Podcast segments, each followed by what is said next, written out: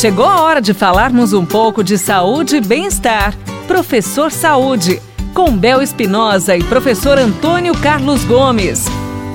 Na nossa programação pela Paiquer FM 98.9, hora de mais uma vez falarmos do que temos de mais precioso que é o quê? Nossa saúde!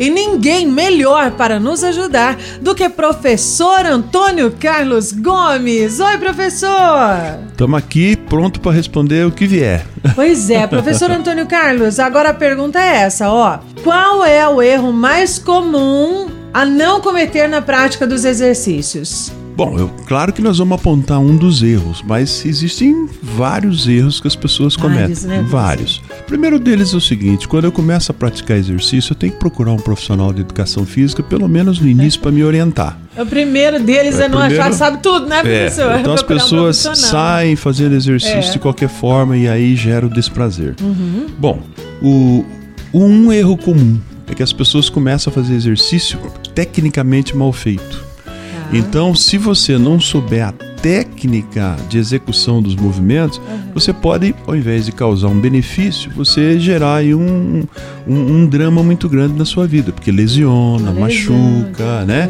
É. Tem pessoas que não podem, por exemplo, subir escada e não sabem, então subindo uhum. escada, tem técnica para isso. Então, esse é um erro comum procura um professor de educação física para aprender a técnica de execução dos exercícios. Uhum. Outro erro é que quando as pessoas vão para a prática, eles querem fazer muita coisa ao mesmo tempo. Não precisa, isso pode ser parcialmente sendo, sendo feito ao longo das sessões.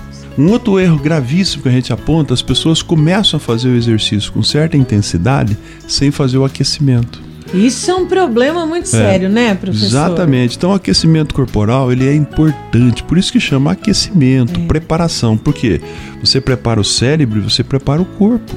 Né? Você vai usar músculos que a quantidade de oxigênio que está chegando lá é muito pouca.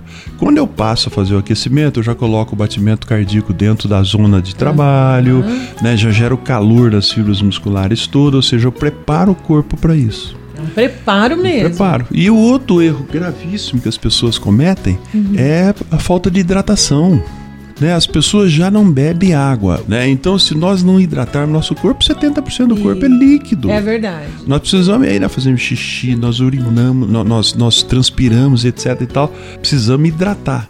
E antes de fazer exercício, hidrata. Durante o exercício, se puder, também hidrata sempre. Né?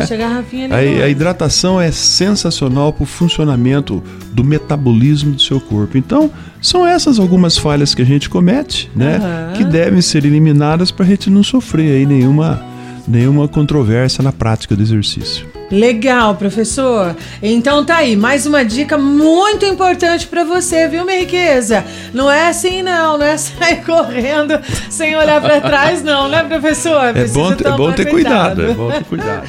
professor, até mais. Até mais. Você ouviu Professor Saúde, com Bel Espinosa e professor Antônio Carlos Gomes.